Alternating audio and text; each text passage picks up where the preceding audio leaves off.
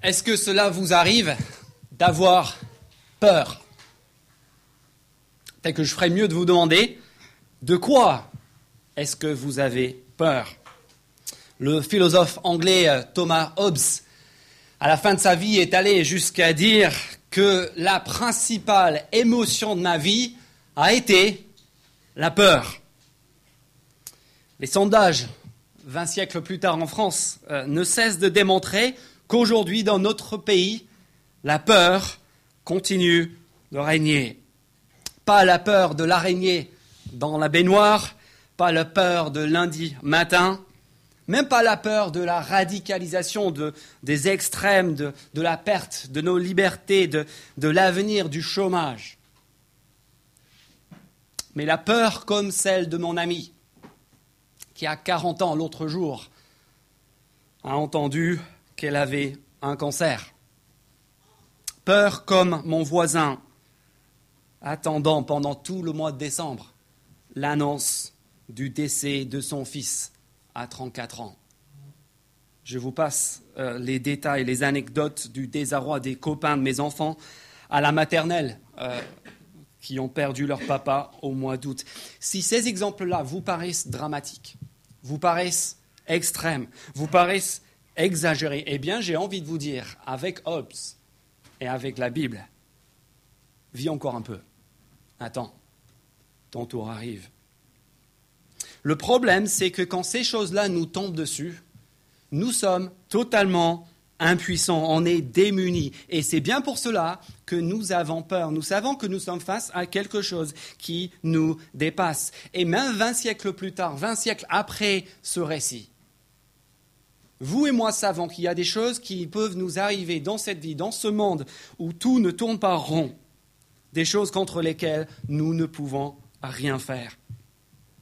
Depuis le début de l'évangile de Marc, euh, Jésus de Nazareth est en train d'annoncer le règne, le pouvoir, le royaume bienveillant de Dieu. Pas plus tard que la fin du chapitre 4, dans les versets 26 à 34 qu'on a vu il y a 15 jours, il disait que ce règne, cette puissance, était tout simplement imparable et que c'était à travers sa personne que cette puissance, ce règne, commençait à se manifester. Alors quel rapport avec ce que Valentin vient de nous lire? Quel rapport avec ce qui se passe ici au chapitre 5 Qu'est-ce qu'on a dans ce texte du chapitre 4, verset 35, à la fin du chapitre 5 Eh bien, nous avons quatre situations dramatiques. Quatre situations racontées euh, dans un détail cinématographique, digne d'un film d'action. Quatre situations qui, 2000 ans plus tard, sont encore d'une actualité saisissante. Quatre situations qui sont là pour nous en dire long sur qui est Jésus, ce qu'il est venu faire dans ce monde et ce que son règne signifie pour nous ce matin. Ce que je vous propose de faire ce matin, c'est de prendre vos Bibles et vos bulletins si vous en avez, et nous allons parcourir, nous allons regarder ces quatre situations les unes après les autres. On va regarder d'abord quatre ennemis craints, quatre ennemis que nous redoutons. Ensuite, on va voir, et ça, je me permets de le rajouter au bulletin pour alléger un petit peu le premier point, on va le couper en deux. Deuxième partie du premier point, on va voir ensuite celui qui fait peur à ce qui nous fait peur. Et enfin, troisièmement, nous allons voir deux réponses possibles à euh, euh, ces, éléments que Marc nous, raconte. Donc, premièrement, je vous invite avec moi, on a beaucoup de choses à voir ce matin, mais rapidement, à passer en revue ces quatre situations, ces quatre épisodes dramatiques, quatre ennemis redoutables qui nous font peur. Premier ennemi, première frayeur. Regardez la fin du chapitre 4, versets 35 à 41. Une mer déchaînée, un phénomène naturel incontrôlable. Aujourd'hui encore, euh, les catastrophes naturelles sont parmi les choses qui nous font le plus peur, n'est-ce pas? Cela inspire la même crainte qu'on voit dans ce récit, tremblement de terre, euh, tsunami, euh, tornade, etc. Et ici, dans ce récit, on voit que, comme d'habitude, le pire avec ce genre d'événements, avec ce genre de catastrophes, c'est que cela nous prend complètement au dépourvu. Regardez au verset 35, Jésus, après avoir enseigné pendant tout le chapitre 4, euh, dans l'ordre de larguer les amarres. Et c'est une traversée du lac que plusieurs de ses disciples connaissaient très bien. Ils étaient marins pêcheurs, ils exploitaient ce même lac, ce, même étendue d'eau depuis des années. Et euh, je, vous précise, vous l'imaginez, je suppose, mais ils ne sont pas en zodiaque, insubmersibles avec un GPS. Ils sont dans une petite embarcation qui navigue aux étoiles, comme, euh, comme celle que vous voyez derrière moi. Ça, c'est un exemple d'un bateau qui a été trouvé euh, en 1986 sur ce même lac de Galilée du 1er siècle, certainement, le type d'embarcation dans laquelle. Bon, mais on est d'accord, le bois n'était pas aussi moisi. Euh, mais voilà, le, type de. C'est un petit bateau tout simple dans lequel ses disciples gagnaient leur vie mais voilà, ils étaient là au milieu de ce, lac. La traversée routinière, verset 37, regardez la traversée routinière, mais qui tourne vite au drame. Verset 37, un vent violent s'éleva et les vagues se jetaient sur la barque au point qu'elle se remplissait déjà. En clair, ils sont en train de couler. Les cris du verset 38, regardez. Maître, cela ne te fait rien que nous soyons en train de mourir. Ce ne sont pas des cris de plaisanciers pindiqués devant une petite bourrasque. C'est le constat réaliste de professionnels chevronnés de toute leur carrière. Jamais ils n'ont vu ça. Ils le savent. Ce voyage sera leur dernier. Chapitre, 1, verset, chapitre 5, verset 1 à 20. Deuxième source de terreur. Deuxième ennemi, la puissance d'un mal indomptable.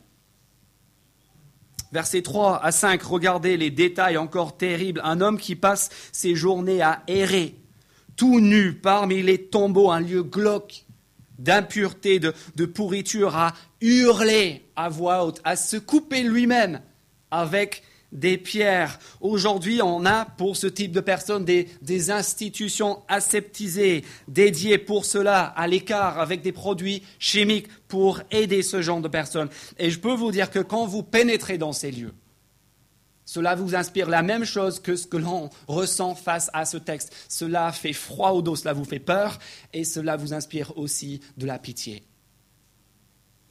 Quand on voit l'état auquel des gens sont réduits par ce niveau euh, d'insanité.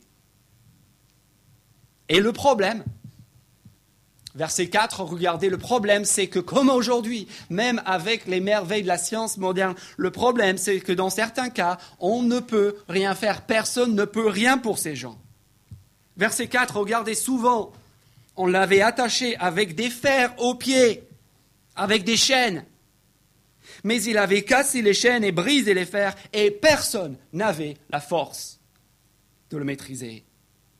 Encore l'impuissance totale dans un monde de danger et de souffrance atroce qui nous dépasse totalement. Troisième ennemi craint, versets 25 à 33, 34 du chapitre 5. La maladie incurable. La maladie incurable. Peut-être que vous-même, vous en savez quelque chose.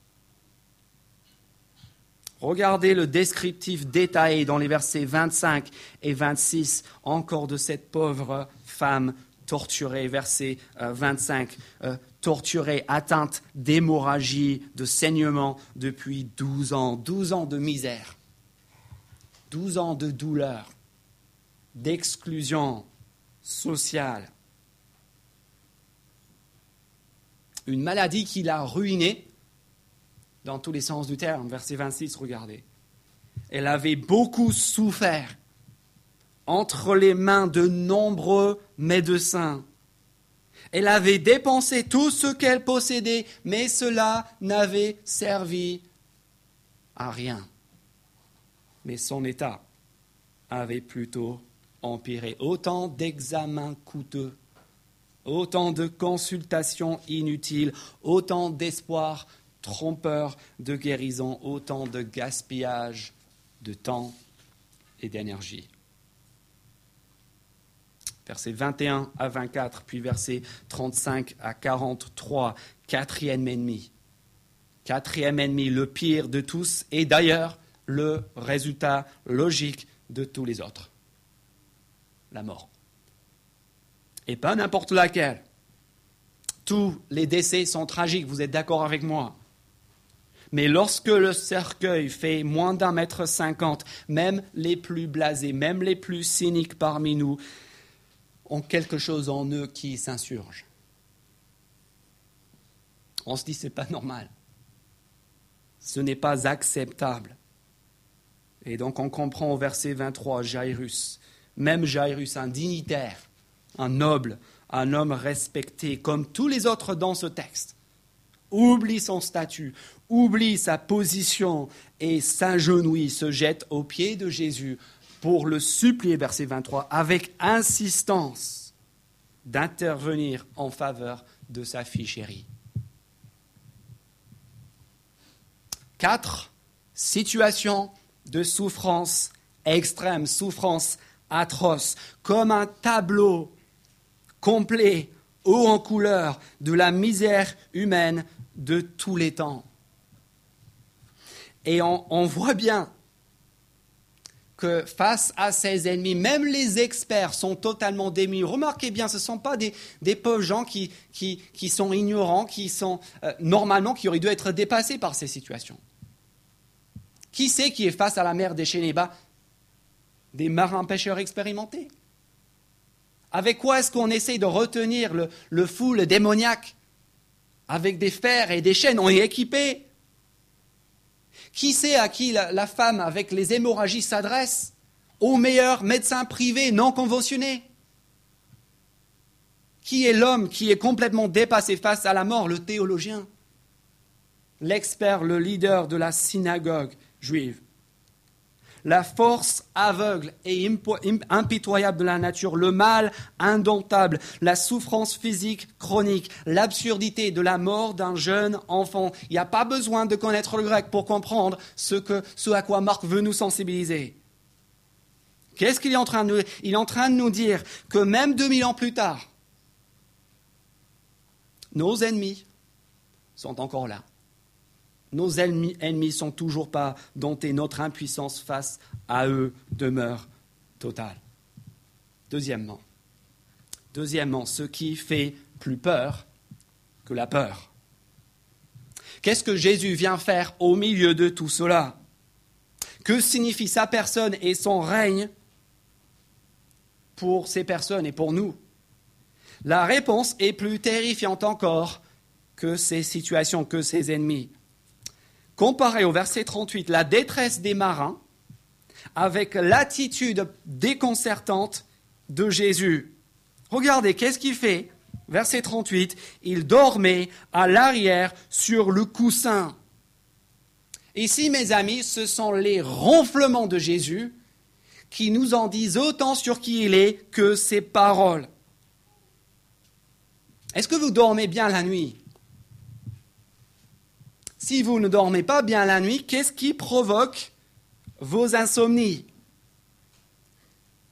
9 fois sur 10, 9 fois sur 10, c'est le stress, c'est l'inquiétude.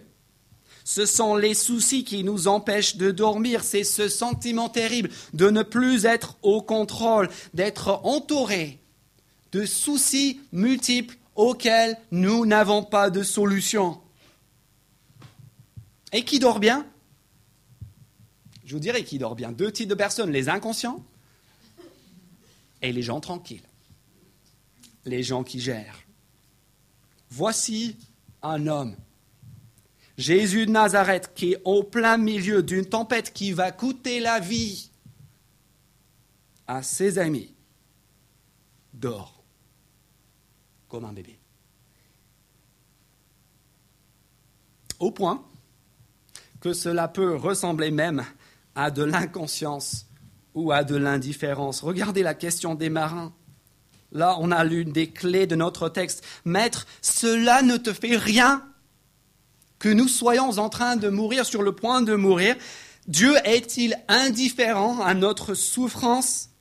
Est-ce que, cela est-ce que cela ne lui fait rien de nous voir dans cet état-là? Regardez bien la réponse à cette question. Pourquoi Jésus est-il venu dans notre monde Pour faire exactement ce qu'il est en train de faire ici en microcosme. Pour faire à échelle universelle ce qu'il est en train d'illustrer dans ces quatre récits, pour mettre un terme soudain et définitif au mal, à tout ce qui nous terrorise et domine, chapitre 3, pour lier l'homme fort et libérer ses captifs. Si la Bible nous montre une chose, si la Bible montre une chose, c'est que Dieu prend le mal et la souffrance très, très au sérieux, au point qu'il entend les abolir. Et c'est pour cela qu'il envoie son Fils dans le monde pour dompter tous nos ennemis. Au passage, la prochaine fois que vous êtes face à la mer déchaînée, que vous êtes à Biarritz ou à Osgore, essayez de lui parler. Je parie que même ici à Toulouse, à plus de 200 km de la mer, ce qui a dicté votre tenue ce matin, c'était en bonne partie la météo. Pas Jésus. Jésus, c'est le mec que quand il a envie de mettre un t-shirt, verset 39, il se réveilla, menaça le vent, le vent et dit à la mer, silence, tais-toi. Le vent tomba. Il y eut, verset 39, un grand calme, suivi de quoi, verset 40 Un grand calme suivi d'une trouille, plus grand encore. Verset 40, ils furent saisis d'une grande frayeur et se disaient les uns aux autres, Qui est donc cet homme Même le vent et la mer lui obéissent. Ça, c'est la question qu'on se pose depuis le début de Marc, n'est-ce pas? Qui est cet homme? Qui est donc celui-ci? Si la réponse n'est pas encore claire, considérons encore l'échange suivant. Chapitre 5, versets 1 à 20 encore, le démoniaque, la légion, le bataillon de démons. Et là, au verset 6, après le descriptif de ce pauvre individu, on se dit euh, que la carrière de Jésus risque d'être brutalement et prématurément interrompue. On se dit, il va se faire tabasser comme tous les autres par ce bataillon de démons. Mais regardez ce qui se passe au verset 6. Incroyable. Le démon voit de loin Jésus euh, court, se prosterne devant lui, et verset 7, regardez, s'écria d'une voix forte, Que me veux-tu, Jésus, fils du Dieu très haut Je t'en supplie, ne me tourmente pas. Qui est cet homme? Qui est cet homme? Il est celui à qui une légende de supplie de les épargner. D'ailleurs, désolé, euh, verset 13, désolé pour les disciples de Brigitte Bardot parmi vous. Mais le dénouement du récit au verset 13, avec 2000 porcs qui se précipitent dans la mer en même temps, euh, n'est pas là pour euh, susciter notre compassion vers les animaux, c'est là pour souligner de manière dramatique, de manière brutale, l'envergure terrifiante de la puissance du mal qui est en train d'agir dans ce texte. Et puis regardez la femme. Regardez la femme, verset 28, verset 29 du chapitre 5. Là aussi, c'est, du, c'est, de, c'est, encore du jamais vu. Voyez son raisonnement au verset 28 Elle se disait, même, même si je ne touche que ses vêtements, là je serai guéri, là ça, ça va régler mon problème. Ça paraît complètement fou. Ça paraît comme de, la superstition complètement euh, euh, sans aucun rapport avec la raison. Aucun mot, aucun geste. Elle ne demande rien, lui ne doit rien faire, il suffit d'un toucher, d'un simple contact physique avec cet homme, tellement la puissance que dégage sa personne est énorme. Effet verset 29, à l'instant même, son hémorragie s'arrêta. Elle sentit dans son corps qu'elle était guérie de son mal. L'effacement en une fraction de seconde d'une décennie de douleur, de honte et d'exclusion. Puis regardez la fin du texte, versets 35 à 43. Avec cette fille de Jairus, c'est tout aussi déconcertant. Regardez ce qui se passe notamment au verset 40 et 41. Pas de spectacle, pas de mise en scène, pas de panique. La nouvelle arrive. Verset 35, ta fille est morte. Laisse tomber, c'est fini. On arrive au tournant. Et puis, que fait Jésus? Eh bien, dans la plus grande pudeur, avec un maximum de discrétion, dans un calme absolu, et malgré les rires des professionnels du deuil, des pompes funèbres, il prend les parents, trois disciples, monte dans la chambre, prend la petite par la main, lui souffle à l'oreille, chérie, c'est l'heure de te lever. Qui est donc celui-ci? C'est la question pour nous ce matin. Et je pense que la réponse est claire. Qui est Jésus? Ben, Regardez. Il est celui qui vainc, qui dompte toutes les forces, toutes les forces du mal. Il est le roi conquérant. Il est celui qui pulvérise même ce qui nous fait le plus peur. Il est celui qui est tellement préoccupé par l'état dans lequel vous et moi nous nous trouvons dans ce monde qui ne tourne pas rond, qu'il vient affronter, vaincre, dominer, pulvériser le mal sous toutes ses formes. Deux réponses possibles pour finir. Deux réponses possibles dans la vie et dans ce texte. La première réponse possible, c'est une réponse universelle et c'est une réponse subie. C'est la réponse de la frayeur. D'abord, la frayeur justifiée face à ses ennemis. Comme je l'ai dit au début, si tu crois que ces histoires-là sont un petit peu exagérées, un petit peu extrêmes, si, vous croyez que Marc est en train de, jouer avec nos émotions, que ces choses sont des choses qui arrivent surtout aux autres, que ce sont des situations théoriques, il y a deux possibilités. Premièrement, tu es inconscient. Deuxièmement, tu n'as pas encore beaucoup vécu. Si vous n'êtes pas dans l'une de ces deux catégories-là, vous savez ce matin, en lisant ce texte, en lisant Marc, que ce texte s'adresse à nos craintes à nous, à nos problèmes à nous, et que nous, on a besoin de réponses bétonnées face à ces problèmes-là. Mais ce que Marc veut nous montrer, c'est qu'il y a quelque chose qui fait plus peur que ces quatre ennemis, que ces quatre dangers mortels. Et si vous voulez savoir ce que c'est qui fait encore plus peur que ces quatre ennemis, regardez les chapitres 4, verset 41 et chapitre 5, verset 15. 4, 41 et 5, 15 chapitre 4, verset 41. Qu'est-ce que c'est qui fait flipper les disciples à la fin du récit? Est-ce que c'est la mer? Est-ce que c'est la, fragilité, la petitesse de leur embarcation? Est-ce que c'est le fait qu'ils vont bientôt mourir? Non, ce qui les fait vraiment flipper à la fin, c'est le fait d'être en présence de celui à qui la mer obéit. Chapitre 5, verset 15. C'est encore la même chose. Qu'est-ce qui sème la terreur parmi les Gadaréniens les habitants du village de ce démoniaque? Qu'est-ce qui sème la peur parmi ces gens? Est-ce que c'est la, force du démon? Est-ce que c'est le fait qu'il y a 2000 porcs, certainement, enfin un élevage industriel qui, euh, tout leur, espoir économique qui, qui fonce d'un seul coup dans la mer? Est-ce que c'est ça qui leur fait peur? Chapitre 5, verset 15, regardez ce qui leur fait peur. Ils vinrent vers Jésus et virent quoi? Le démoniaque.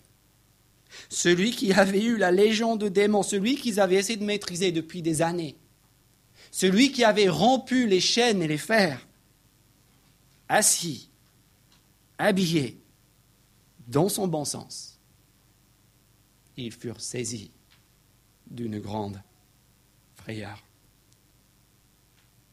Vous voyez, les, les disciples ne comprennent rien ils n'ont rien compris à l'identité de Jésus, on va le voir dans les semaines qui arrivent. Et même là, Jésus leur reproche de ne pas avoir assez de foi. Les Gadaréniens ne veulent pas de Jésus. Vous avez vu ça? Verset 17, ils se mirent à supplier Jésus de quitter leur territoire. Mais les disciples, comme les Gadaréniens, ont tous les deux vu la puissance effrayante de Jésus et les deux, les deux groupes, ont les chocottes. C.S. Lewis a dit ceci, la foi chrétienne ne commence pas dans la quiétude, elle débute dans l'effroi il ne sert à rien d'essayer d'atteindre cette consolation, la consolation que la foi chrétienne offre, sans préalablement subir cette épouvante. La question que je vous pose à tous ce matin, je ne sais pas ce que vous savez à propos de Jésus, vous connaissez de Jésus. Je ne sais pas quel est votre avis sur lui, mais la question que je me dois de vous poser face à ce texte, face à toute la Bible, c'est la suivante. Est-ce que ton Jésus te fait peur?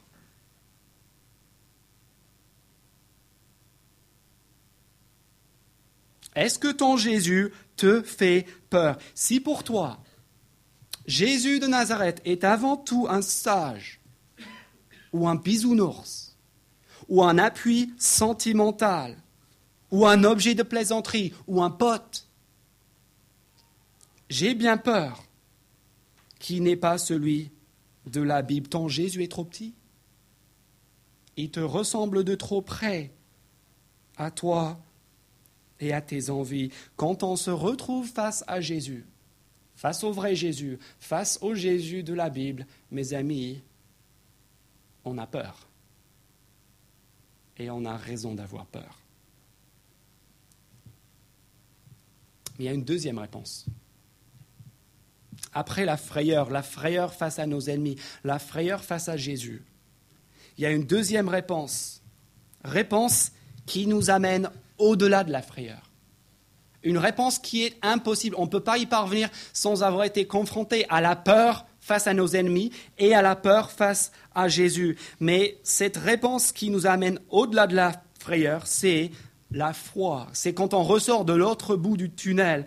C'est la foi qui arrive, la frayeur qui se transforme en foi. Si vous voulez savoir ce à quoi Jésus veut nous conduire ce matin, au-delà de cette frayeur, de ce tremblement devant lui, regardez Jairus, regardez la femme guérie, regardez au verset 33 du chapitre 4, au, euh, au verset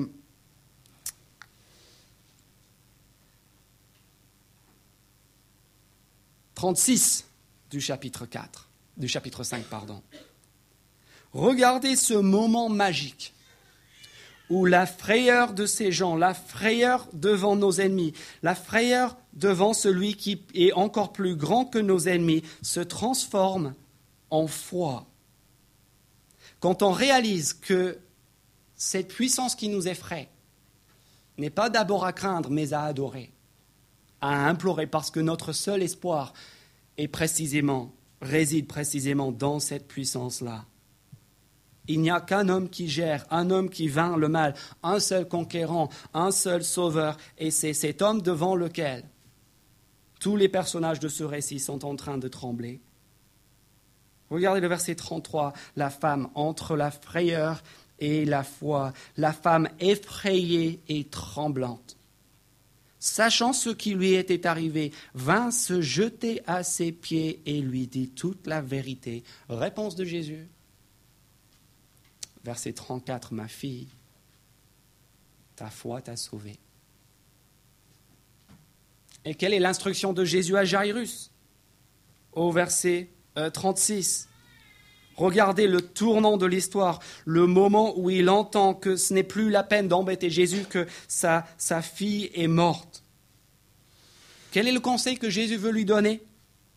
Verset 36. N'aie pas peur.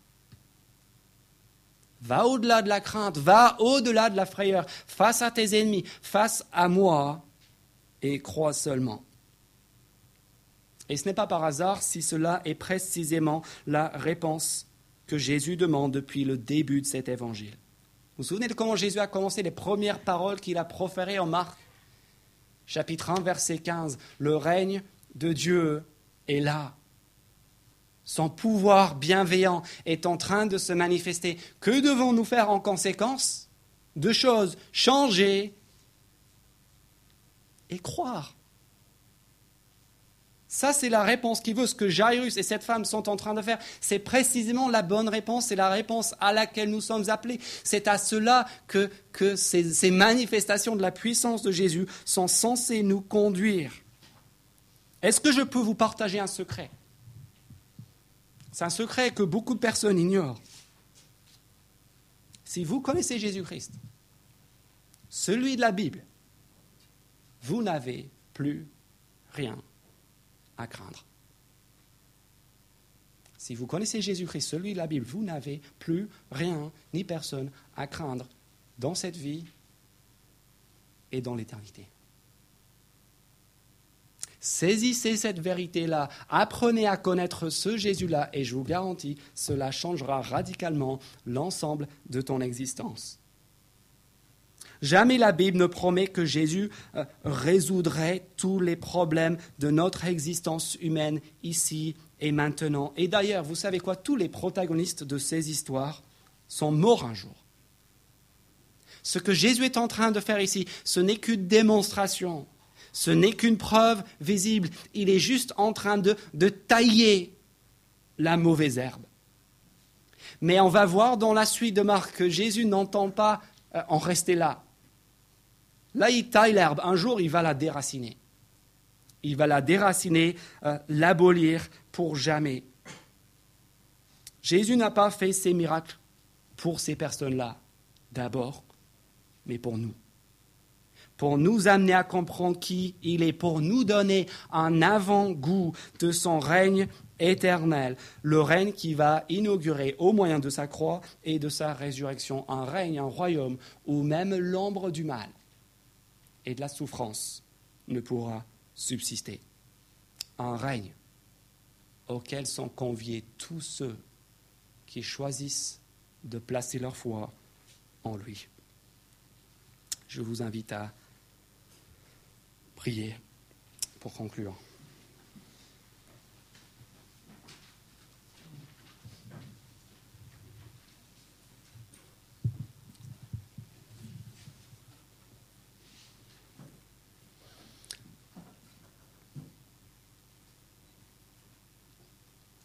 Notre Père, nous ne voulons pas être euh, inconscients devant la réalité du mal, de la souffrance, de ses ennemis qui, 2000 ans plus tard, sont tout aussi craints qu'ils ne l'étaient à cette époque-là. Et nous ne voulons pas non plus nous contenter simplement de trembler devant ces choses-là, nous voulons te demander de nous donner les yeux de la foi pour voir comme ces témoins, même ceux qui ne comprenaient pas, même ceux qui ne voulaient pas de Jésus, voyaient euh, qu'il était encore plus effrayant que ce qui nous fait peur. Et on te demande surtout, Père, que tu nous aides comme Jairus, comme cette femme, même si notre connaissance de Jésus est minimale, nous te demandons de nous aider à aller au-delà de la frayeur devant nos ennemis et devant celui qui les vainc, afin de placer notre foi en lui, afin d'avoir part à son règne, son règne éternel, où la mort, le mal, la maladie ne seront plus. Et on te demande ces choses au nom de ton Fils Jésus. Amen.